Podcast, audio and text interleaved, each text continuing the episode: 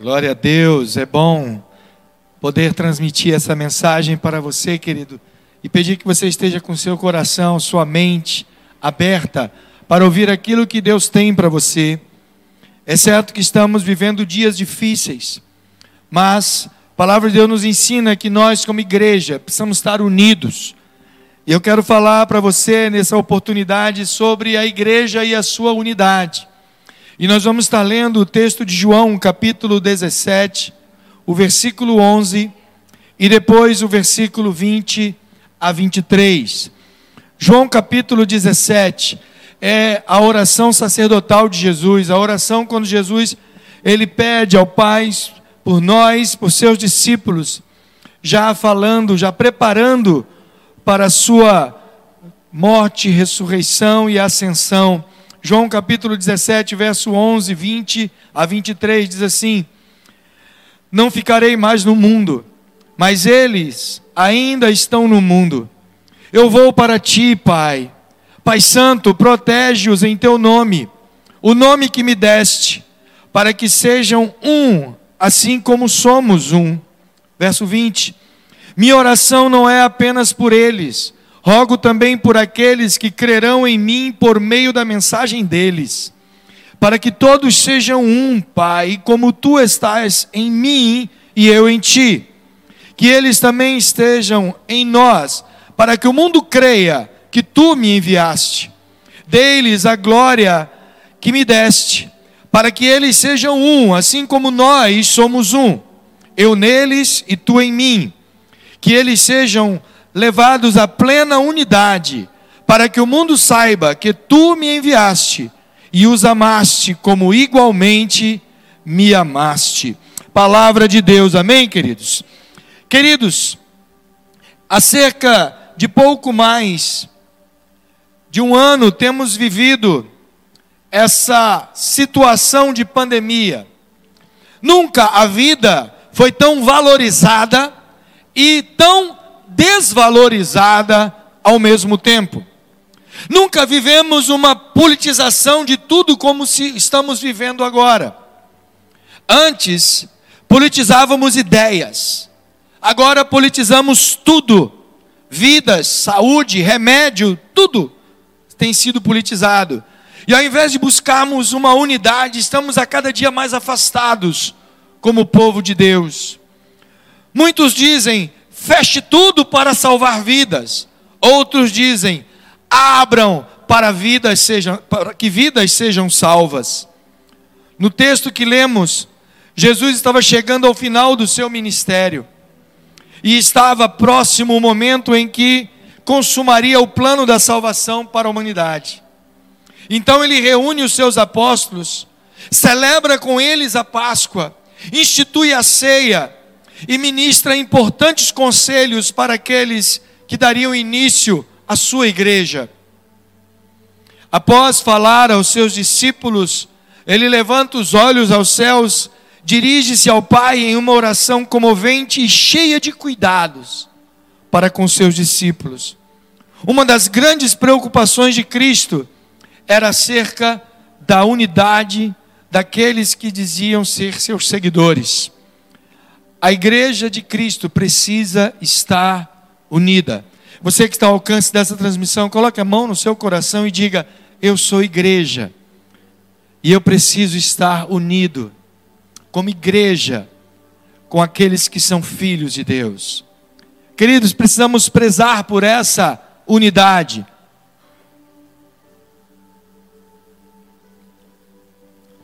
Precisamos recordar aquilo que o apóstolo Paulo nos ensina em Efésios, que a nossa guerra, ela não é contra a carne nem contra o sangue. A nossa guerra é contra principados e potestades. E o inferno jubila, o inferno se alegra quando vê a igreja desunida, quando vê a igreja brigando entre si uns com os outros, quando vê a igreja totalmente separada, politizada. E nessa noite eu clamo a Deus para que haja uma conscientização de unidade da igreja. Se é para não abrirmos as portas por algum decreto, não abramos. Mas se é para celebrarmos, celebremos. Se é para buscarmos ajuda, busquemos. Se é para orarmos, oremos. Porque se tem uma coisa querido, que ninguém pode calar a igreja, nem o inferno, é a nossa oração e a nossa adoração.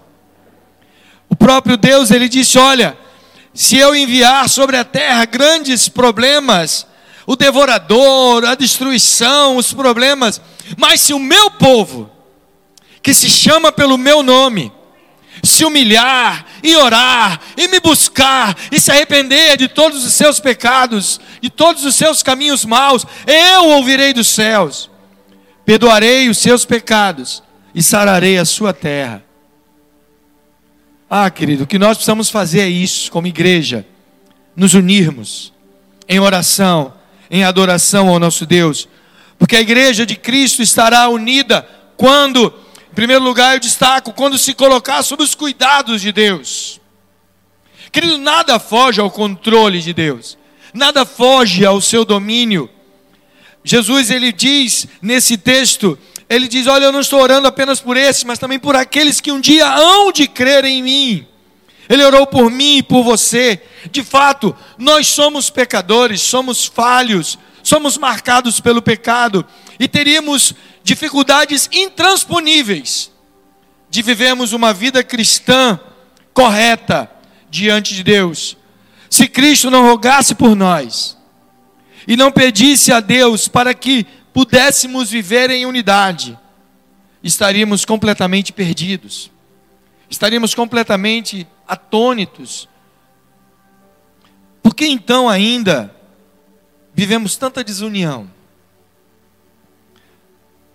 Teria Deus rejeitado o pedido de Jesus em sua oração? Teria Jesus falhado em pedir isto a Deus? Certamente que não, querido. A falha nunca está em Deus, a falha está sempre em nós, que somos pecadores. É necessário que deixemos de buscar nossos próprios interesses, nossos próprios recursos e aprender a confiar em Deus. Parar de buscar nossas próprias forças. Achar que por questão de conhecimento, de sabedoria, de poder, de dinheiro, ou de fama, ou de qualquer outra coisa, conseguiremos chegar a algum lugar. O que as igrejas de Cristo precisam é se entregar completamente aos cuidados divinos. Está difícil? Eu sei que está. E eu me arrependo às vezes de ter dito uma frase, mas ela é verdadeira. Por mais que eu me arrependa de ter dito ela, ela se cumpre a cada dia. Eu me recordo que durante muitos anos eu tenho sempre dito aqui para a Igreja Vidas: está difícil, vai piorar. Se prepare, porque isso é profético. Está lá em Mateus, está lá em Marcos, está lá em Lucas, está lá em João, está em todo o Novo Testamento.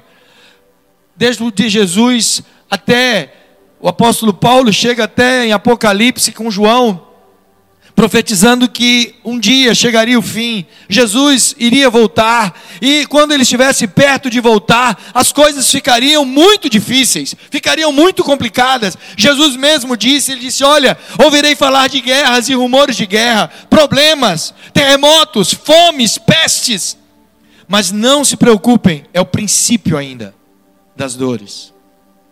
E precisamos estar unidos como igreja. Talvez não no templo agora, mas de casa em casa. Isso nos remete à igreja em Jerusalém. A igreja em Jerusalém, querido Jesus, ele deu uma ordem antes da sua ascensão. Ele disse: Olha, fiquem em Jerusalém, fiquem reunidos até que do alto sejais revestidos de poder. E isso aconteceu no dia do Pentecostes. O Espírito Santo veio e estavam reunidos 120 discípulos. E ali eles foram, eles foram batizados com o Espírito Santo. E naquela ocasião, Pedro pregou um sermão tremendo, está lá registrado no livro de Atos. E naquela ocasião, diz o texto, cerca de 3 mil almas se converteram. E a igreja não parou, continuou o trabalho, continuou pregando, continuou anunciando. E pouco tempo depois, esse número foi acrescido para 5 mil. E eu pergunto a você: em que templo eles se reuniam? Em que construção, qual era o prédio que eles se reuniam? Não havia. eles se reuniam de casa em casa. Diz o texto que eles eram unânimes nas orações e no partir do pão. E em todos havia um só sentimento de que tudo lhes era comum. Eles estavam unidos, talvez fisicamente separados, cada um na sua casa. Depois veio a perseguição, e diz o texto que por onde eles iam, eles iam anunciando o evangelho. Muitos foram mortos, sacrificados. Vem a época das perseguições e a igreja começa então a se reunir nas catacumbas, nos cemitérios, nos sepulcros, em lugares escondidos das autoridades. Eu oro para que no Brasil não chegue esse tempo.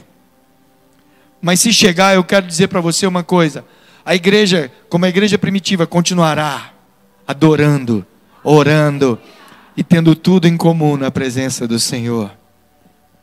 Porque a igreja, ela verdadeiramente estará unida quando, destaco agora em segundo lugar, quando ela estiver verdadeiramente em Cristo. Jesus ele fala no verso 20, 24, nós não lemos, mas está lá no capítulo 17 de João. No verso 24, Jesus diz assim: Pai, eu quero que os que me deste estejam comigo Jesus ele pede pela união, depois ele diz: Pai, eu peço que aqueles que me deste estejam comigo, estejam comigo. O apóstolo Paulo usa de forma maravilhosa a figura do corpo humano para exemplificar a união que precisa existir na igreja. Paulo diz: Olha, somos todos diferentes. Você faz parte de um membro totalmente composto, e ele fala sobre o corpo humano, ele diz: nem todos são olhos, nem todos são ouvidos, nem todos são mãos, nem todos são pés. Mas quando o corpo está unido e cada um entende a sua função, promove o crescimento, se torna um corpo saudável. E a igreja da mesma forma. Estamos aqui hoje com o templo vazio a equipe de louvor que há pouco estava adorando ao Senhor, faz parte do corpo, são adoradores. A equipe da mídia está aí trabalhando para a transmissão ser feita. Temos os intercessores. Hoje, diminuindo um pouco mais o número de pessoas, tivemos que hoje não temos a administração da dança. Tem bispo aqui pregando, teve a bispa falando, trazendo uma palavra de Deus para o seu coração sobre prioridades. Temos aqueles que prepararam a ceia, que daqui a pouco estaremos servindo. Queridos, o corpo funciona assim, e você está em casa adorando ao Senhor, entrando na beleza da santidade dEle, fazendo parte desse corpo, orando, intercedendo, buscando, contribuindo, fazendo a sua parte, evangelizando. É assim que o corpo funciona, mas todos precisam estar ligados a Cristo. Há um outro texto fantástico que Jesus diz: Ele diz, Olha, eu sou a videira verdadeira, meu pai é o lavrador, e nós somos as varas. Ele diz: Todos aqueles que estão em mim dão fruto, e se dão fruto, são limpos para darem mais frutos, mas você precisa estar ligado à videira. Precisa haver uma unidade, porque ele diz: aqueles que não dão frutos, aqueles que se desligam da videiras, eles secam e só servem para ser lançado no fogo.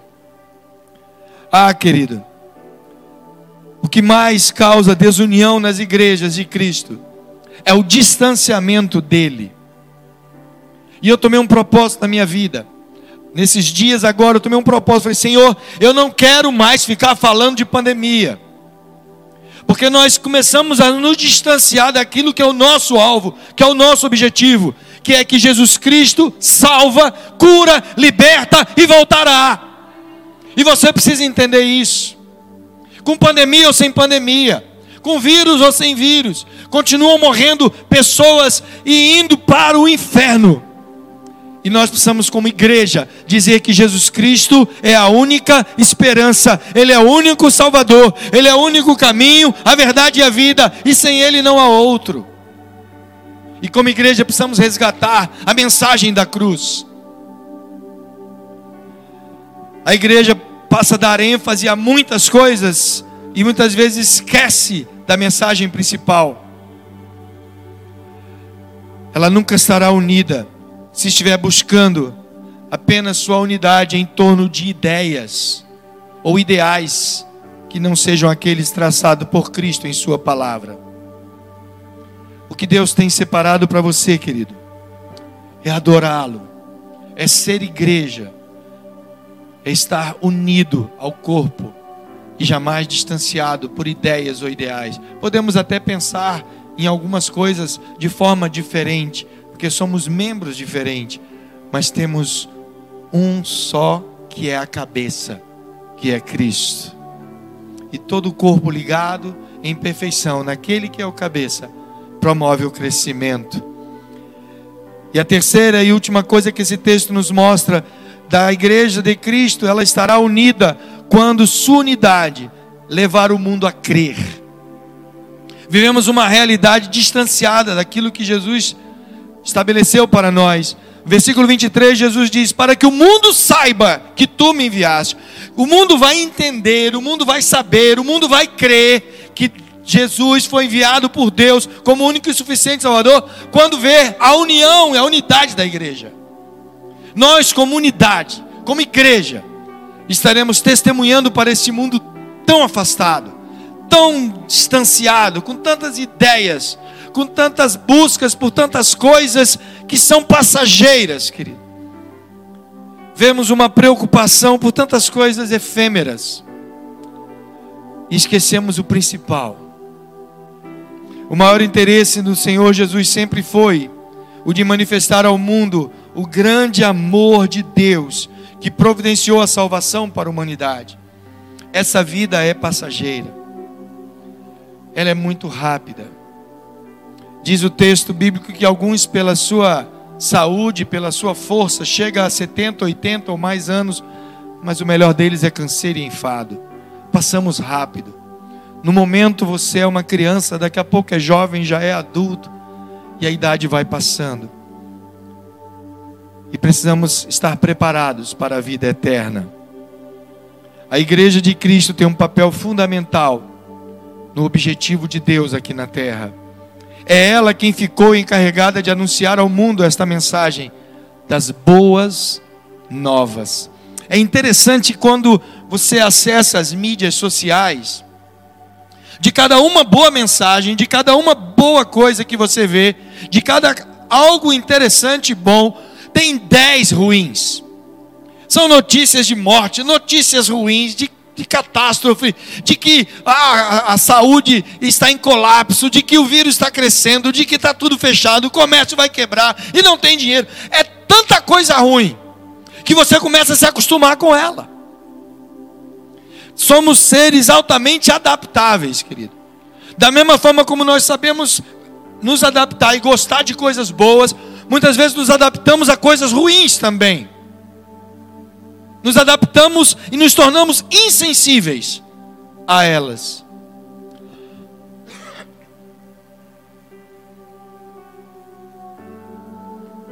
Há um texto bíblico muito interessante em Reis, que quando Eliseu, ele sempre avisava ao rei que os seus inimigos estavam a, a, preparando alguma emboscada e chegou uma ocasião que os inimigos cercaram a casa do profeta Eliseu, a fim de matá-lo, para que ele parasse de comunicar ao rei. E aí havia um jovem que servia a Eliseu, e esse jovem um dia abriu a porta e quando olhou para fora, ele ficou estarrecido.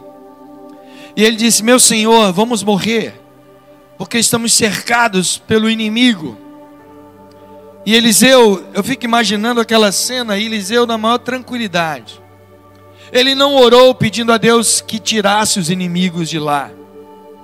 Ele não orou pedindo a Deus misericórdia por sua vida.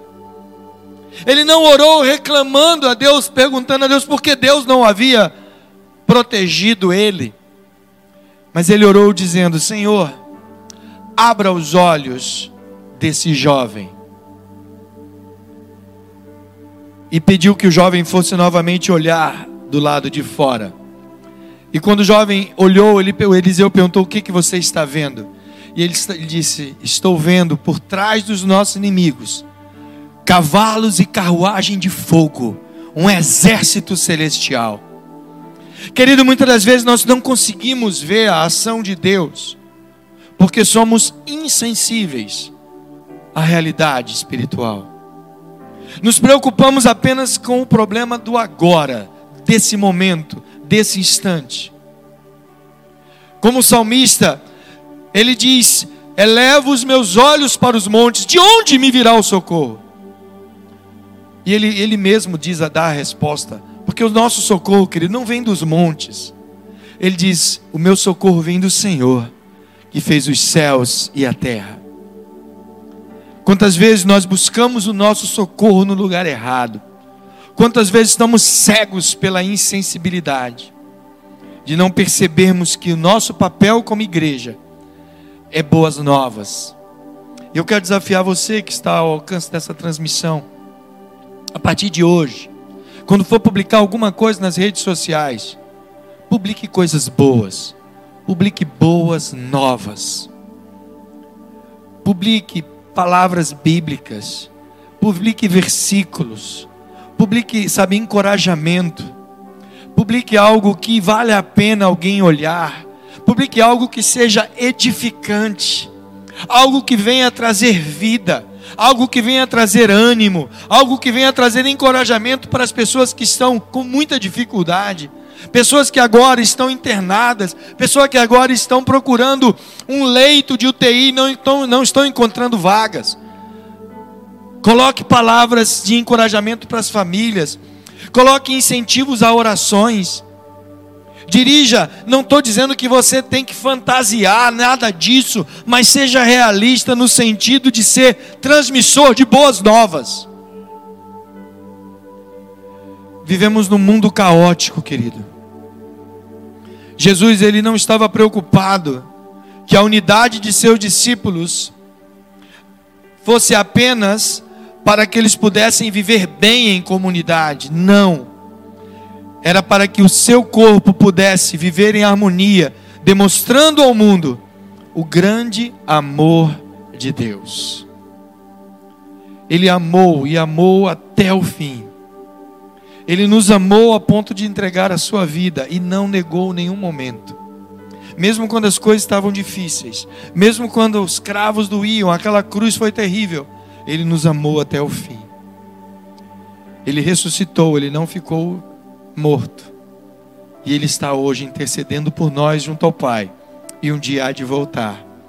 Creia nisso. Por mais que as coisas venham ficar difíceis, entregue nas mãos do Senhor. Não amaldiçoe os políticos, ore por eles. Ore por eles. Eles não têm o temor de Deus. Você tem. Ore para que eles venham a se converter. Ore para que eles parem de iludir e enganar a população. Ore por essa mídia que muitas vezes coloca notícias falsas para assustar e amedrontar o povo. Ore pelas famílias enlutadas. Ore, sabe, por aqueles que podem fazer algo e estão fazendo para que eles não desistam de fazer. Ore para que as igrejas permaneçam fiéis, adorando, exaltando esse Deus maravilhoso, sabendo que o mundo jaz no maligno, mas nós estamos em Cristo. Nesse mesmo capítulo, Jesus diz: Pai, eu não peço que o Senhor os tire do mundo, mas que os livre do mal. Essa foi a oração de Jesus. E podemos então, querido, concluir tirando várias lições para as nossas vidas. Precisamos entender que existem pessoas na igreja que desejam realmente estarem unidas. Mas precisam essa unidade precisa ser em torno de Cristo e não de suas próprias ideias. Precisamos aprender que uma igreja unida torna-se o maior e mais eficaz método de Deus para anunciar as boas novas de salvação. Ele podia ter usado os anjos, mas ele decidiu usar você e a mim. Ele decidiu nos usar como igreja. E a maior demonstração de maturidade cristã, a maior demonstração de uma igreja madura, É uma igreja que entende a importância da sua unidade e ter como cabeça Cristo. Que Deus te abençoe.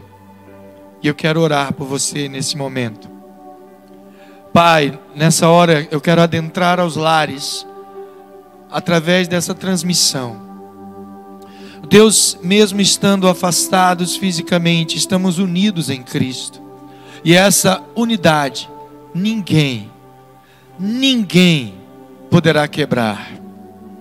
Ó Deus, obrigado por Cristo ter vindo a este mundo para nos tornar novamente, ó Deus, teus filhos. Porque hoje podemos dizer que somos cordeiros com Cristo da graça, da salvação. Somos família, somos corpo. Ó Deus, muito obrigado. Muito obrigado pela tua igreja. Muito obrigado por aqueles que permanecem fiéis, independente das lutas, circunstâncias, problemas, dificuldades. Permanecem fiéis. Porque um dia, ó Deus, teu filho há de voltar. E a tua igreja fiel ouvirá dele dizer: Bem está, servo bom e fiel. Sobre o pouco foste fiel, sobre o muito te colocarei. Louvado seja o teu nome por essa igreja. Que aqueles que estão ouvindo essa palavra, Senhor, possam refletir e meditar que vale a pena estar unido em Cristo. Eu te louvo, Deus. Eu te agradeço em nome de Jesus. Amém, Senhor. E amém. Glória a Deus. Deus te abençoe, querido, em nome de Jesus.